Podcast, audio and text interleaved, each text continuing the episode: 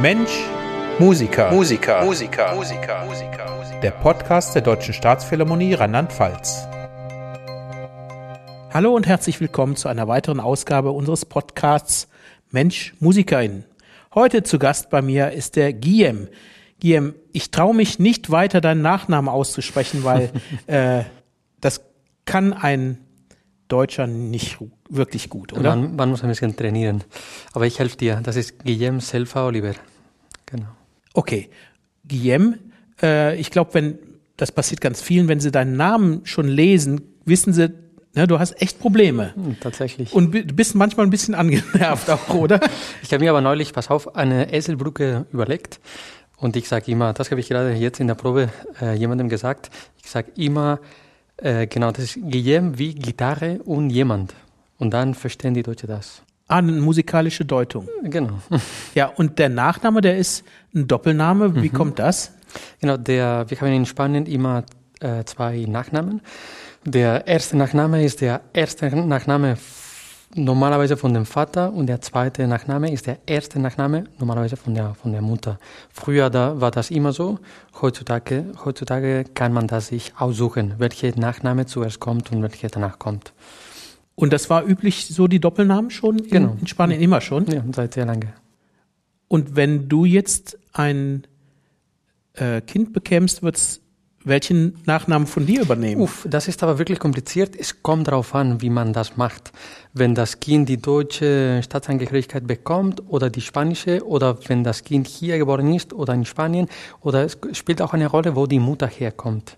Sogar. Also das, das ist ein bisschen trickig. Zum Beispiel bei meinem Bruder, er hat neulich einen Sohn bekommen und er hat einen Doppelname wie ich, ja. obwohl er in Deutschland geboren ist und seine Mutter äh, Deutsche ist. Okay. Aber es ist wirklich es ist kompliziert. Ich traue mich nicht, weiter darüber zu reden. Aber ist das ein bisschen kreativ oder ist es nicht kreativ? Kann man das aussuchen oder wird es vom Gesetzgeber festgelegt? Was meinst du? Die Namen. Die Namen, die Namen schon, die Nachnamen nicht. Ja, ja, klar. Aber welche, welchen du nimmst von wem?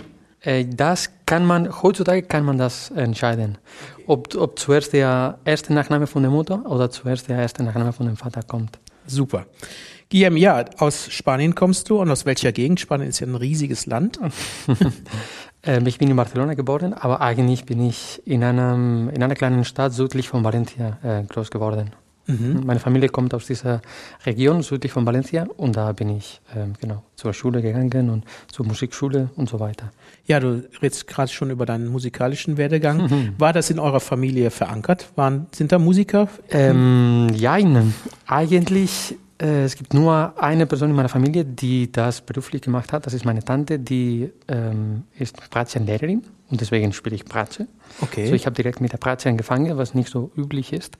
Ähm, und ansonsten eigentlich nicht. Äh, bei der Familie von meiner Mutter haben viele etwas gespielt, äh, ein bisschen Gitarre, ein bisschen Flöte oder sowas. Da bei uns in der Region ist sehr typisch, dass äh, Leute ein Instrument spielen, aber nicht beruflich, sondern gibt es in jedem Dorf, in jeder kleinen Stadt, in jeder Stadt auch natürlich, ähm, gibt es sehr viele Musikkapellen, mhm. heißen die, glaube ich. Und deswegen, ja, ähm, das Dorf, wo ich in der Schule war, das hatte 2000 und etwas Einwohner und das hatte eine sehr große Musikkapelle, wo wirklich sehr viele Leute gespielt haben. aber, aber eher doch Blasmusik, oder? Genau. Und deswegen habe ich auch äh, Quer Querflöte gespielt. Okay, und dann hast du dich irgendwann entschieden, dass du das Bratsche machen möchtest? Zum Glück habe ich mich für Bratsche entschieden. Ich glaube, mit der Querflöte wäre es ein bisschen schwieriger gewesen. ja, das müssen wir vielleicht erklären, dass, äh, dass es äh, hm, gerade bei Querflöten, das ist ein unglaublich hohes Niveau. Es gibt mhm. sehr, sehr viele Absolut. Menschen, die sehr, sehr gut spielen. Sehr wenige Stellen und das. Sehr wenige Stellen. Mhm. Und ja, zuerst hast du in, in Spanien dann studiert oder, mhm. oder hast du an, auch in Deutschland studiert? Ich habe genau beides zuerst in Spanien, in Valencia. Und dann bin ich nach Deutschland gekommen und ich habe in Frankfurt weiter studiert. Mhm. Und dann war auch klar, dass du in ein deutsches Orchester wolltest oder wärst du gerne auch nach, oder würdest du? Es ist ja noch offen, du bist ja noch ein junger Mensch. Ui. Ähm, klar, es ist manchmal schwierig zu wissen, ob man eine Stelle bekommt oder nicht. Deswegen, als ich nach Deutschland gekommen bin, dachte ich, ich will nach Deutschland kommen, ähm, weil ich da studieren will, weil ich vielleicht ein bisschen Erfahrung im Orchester sammeln will und dann gucken wir weiter, wie es, wie es geht. Und dann, als ich am Ende vom Studium war, habe ich einfach gedacht, ich fange jetzt an, Probespiele zu machen und äh, mal gucken. Und ich habe sogar gedacht, wenn das, ich mache ein Jahr lang Probespiele, wenn das dann nicht klappt, dann setze ich mich und denke, wie war dieses Jahr, wie fühle ich mich, wie kann es weitergehen. Und ich hatte für mich gedacht, maximal zwei Jahre Probespiele zu machen. Und wenn das nicht klappt, dann würde ich wirklich sehr ernsthaft darüber nachdenken, äh, vielleicht was anderes zu machen. Aber zum Glück hat es nach nicht sehr langer Zeit geklappt und deswegen bin ich jetzt hier. Und, und das ist hier dann die erste Stelle? Das ist meine erste Stelle. Ich habe davor einen Zeitvertrag gehabt, aber das ist meine erste feste Stelle, genau. Und wie viele Jahre ist das jetzt schon her? Ich kann mich nicht genau erinnern. Ui, jetzt muss ich drüber nachdenken. Äh, Probespiel habe ich im März 2019 gemacht und dann die Stelle habe ich September 2019, also mit der Stelle habe ich September 2019 angefangen und genau, bis jetzt. Also das ist jetzt meine vierte Spielzeit. Wow, ich hatte jetzt äh, so den Eindruck, dass ich dich schon länger kenne. ich nehme okay. es als, als Kompliment. Ja, sehr, sehr gut. Ja, Heimweh gibt's das? Wir, wir sitzen hier im, im, Januar. Heute scheint zwar die Sonne hier ins Klangreich rein ähm, und das sieht ganz freundlich aus, mhm. aber gestern war ein mieser Tag vom Wetter. Ver vermisst du deine Heimat? Ja, ein bisschen schon natürlich. Aber lustig, dass du das sagst, dass gestern ein schlechter Tag hier war. Ich war gestern in Valencia. Okay. Deswegen ist das nicht so schlimm. Ja, doch, natürlich ver äh, vermisse ich Familie und Freunde und mhm. äh, ja, Land und, äh, und Wetter. Aber es ist nicht so schlimm. Ich finde es hier auch schön. Es gibt natürlich sehr viele nette Menschen. Äh, die Landschaft hier ist auch natürlich super. Ich meine, ja, ein paar Monate oder drei oder vier im Jahr ist das Wetter nicht optimal, aber trotzdem kann man mhm. sich gar nicht beschweren. Und besonders hier im Rhein, äh, Rheinmain-Gebiet, das ist, mhm. das geht eigentlich voll. Ja, Wetter und Landschaft und jetzt kommt noch das Essen, wo ich nachfrage. Das, äh, was, das ist ja auch hier äh, ganz anders. Ich meine, äh, Ludwigshafen, äh, da, da isst man international. Mhm. Äh, Essen vermisst du sicher, oder? Ja, aber ich koche ja auch hier selber alles, deswegen ist das nicht so schlimm. Ich habe sogar eine Paella, eine Paella-Pfanne und äh, genau, also. Und dann, okay, dann hast du so ein bisschen Tradition. Genau. Ich muss sagen, ich glaube, ich kann sogar ziemlich gut die Spätzle machen. Das mache ich auch gerne. Also. Okay, aber das ist ja kein, kein Pfälzer Ich weiß, ich weiß, ja, aber ich meine, äh, deutsche Cuisine und so weiter. Ah, da hast du dich schon informiert, was hier gut sein könnte in Deutschland, oder? ja, Guillaume, du hast gesagt, du hast einen Bruder, hast du noch mehr Geschwister? Nee, wir sind nur zu zweit. Mhm. Mhm. Und ich weiß, äh, dass du ein ungewöhnliches Hobby hast hast oder hattest in, in Spanien. Mhm. Ja, vielleicht kannst du unseren Zuhörern und Zuhörern da ein bisschen von erzählen. Okay, ähm, hm, ja, genau, die Region da, wo ich herkomme, es ist nicht sehr bergig, aber es gibt Bergen und die, ähm, das äh, Material. Ja, das Gestein? Das Gestein, genau, ist so, dass relativ viele Höhen, nee, nicht Höhen, sondern Höhlen, Höhlen. Ähm, mhm. entstehen. Deswegen, ich hatte meinen Vater irgendwann, als er jung war, als er ziemlich jung war, ich hatte angefangen, mit ein paar Kollegen ähm, in Höhlen zu gehen. Und dann hat er jahrelang das nicht mehr gemacht. Und als mein Bruder und ich, ich glaube, wir waren 13, 14 oder sowas, nicht älter als das, kam er zur Idee, dass das vielleicht uns auch Spaß machen könnte. Und deswegen, genau, haben wir einen äh, Helm gekauft und ein paar Seile, Seile mhm. und so und haben angefangen, das nochmal zu machen.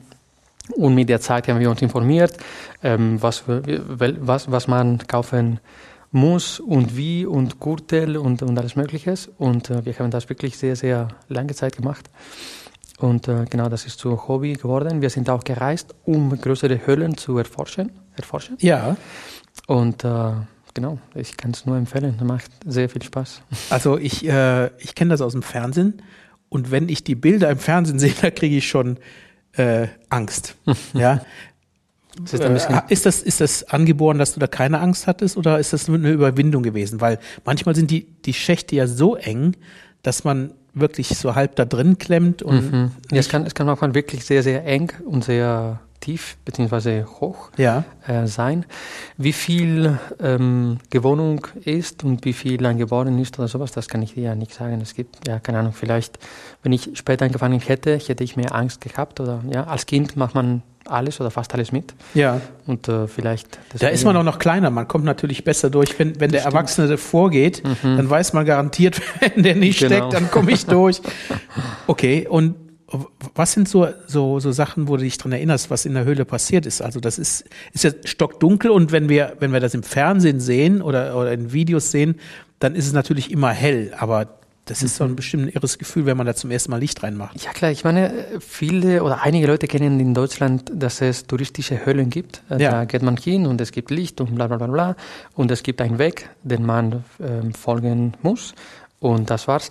Aber ähm, was wir machen ist ohne Führung, ohne, ja natürlich mit Licht, weil wir selber Licht haben, aber sonst, äh, wenn man eine Weile wartet, weil jemand äh, was machen muss oder sowas ähnliches oder beim Essen oder was auch immer, äh, schaltet man manchmal das Licht aus und da ist wirklich absolut dunkel, so dunkel, man kann das, äh, die Hand vorm Gesicht haben Ja, und äh, man sieht äh, gar wirklich überhaupt nichts.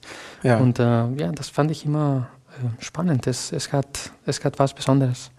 wow. Und man hört natürlich auch nichts. Oder hört man, ein Man bisschen hört Wasser? Oder? Absolut nichts. Ab und zu gibt es Wasser und dann hört man diese Tropfen, die da äh, fallen. Es gibt auch ab und zu Tiere, Fledermäuse und so weiter. Okay. Aber wenn nicht, dann ist natürlich absolut leise.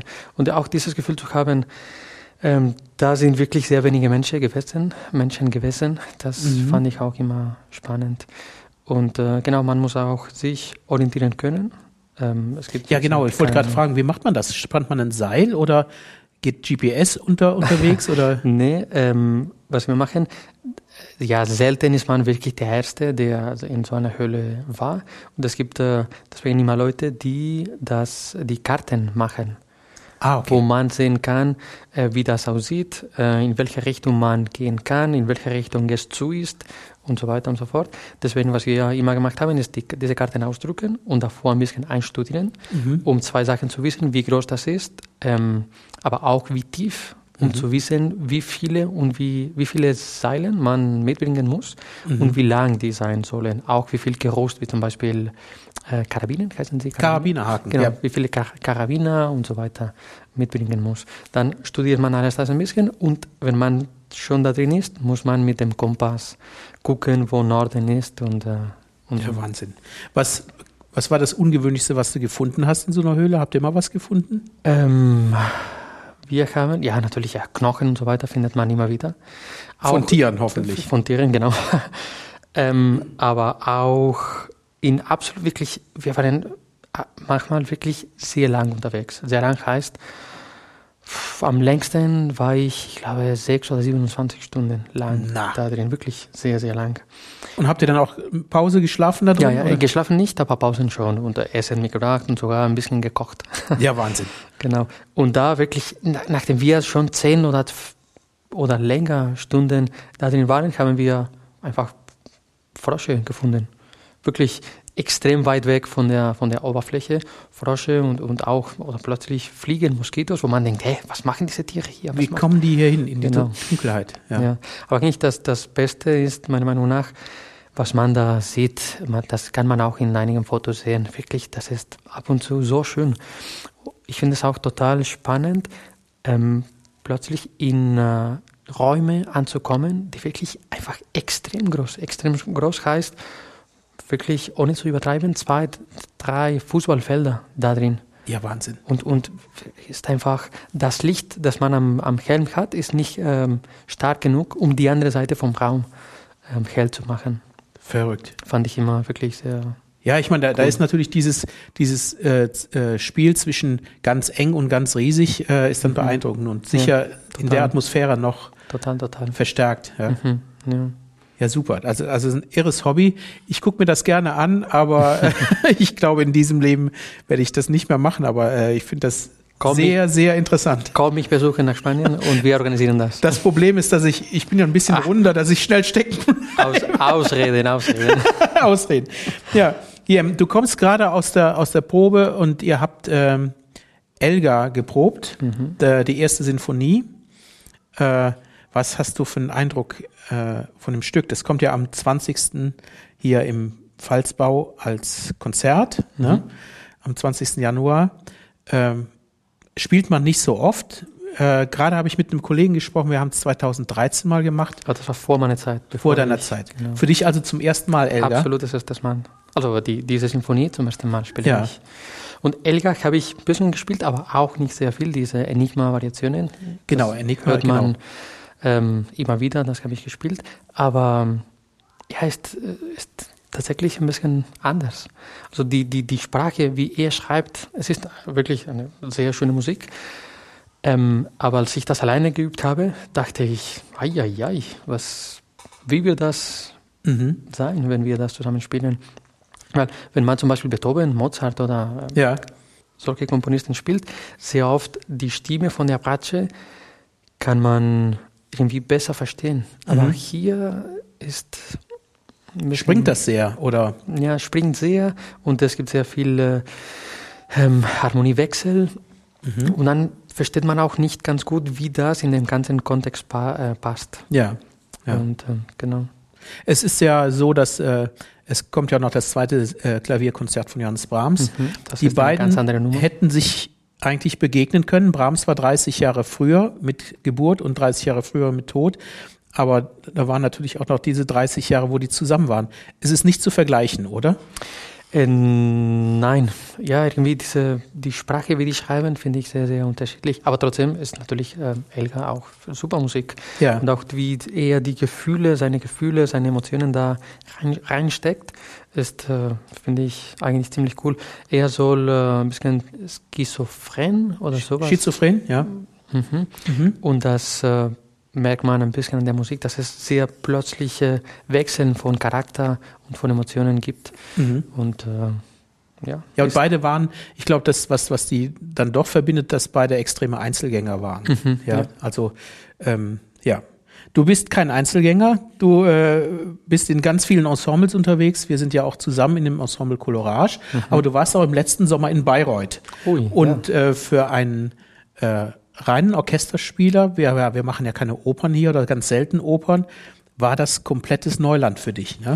Komplettes Neuland nicht. Ich habe davor ähm, einen Zeitvertrag gehabt in einem Operhaus und da habe ich natürlich Oper gespielt und auch, äh, wie viele von Wagner habe ich gespielt? Zwei, drei mindestens. Okay. Genau.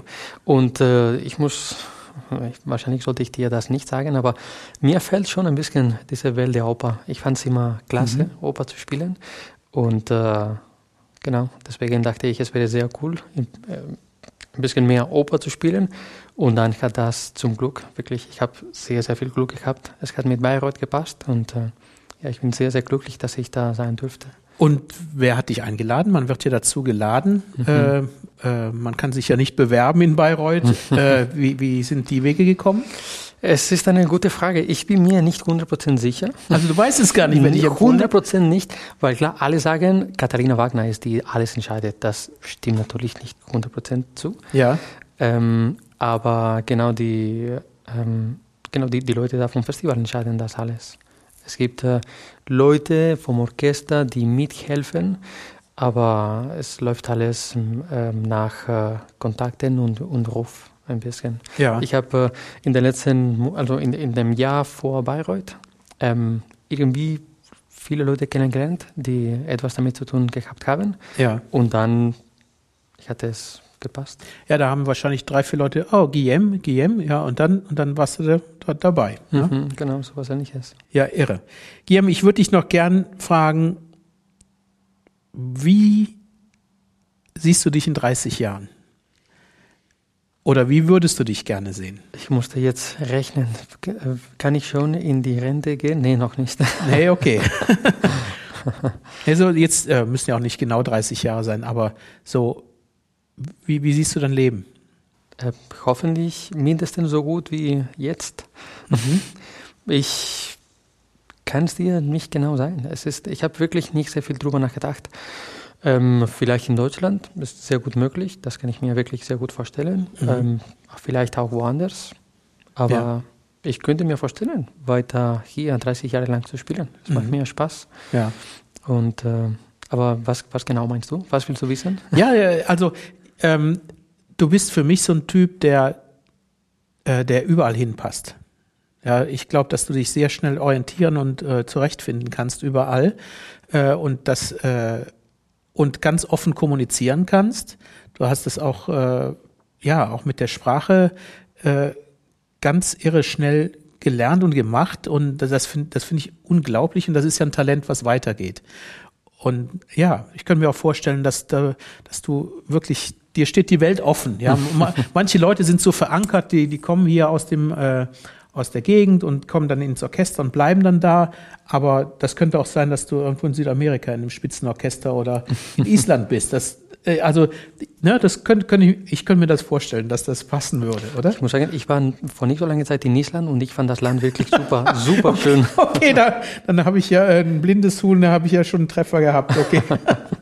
ja, Guillaume, wenn du alles hättest, Geld ohne Ende wie würdest du dann leben, wenn alles, wenn alles da wäre?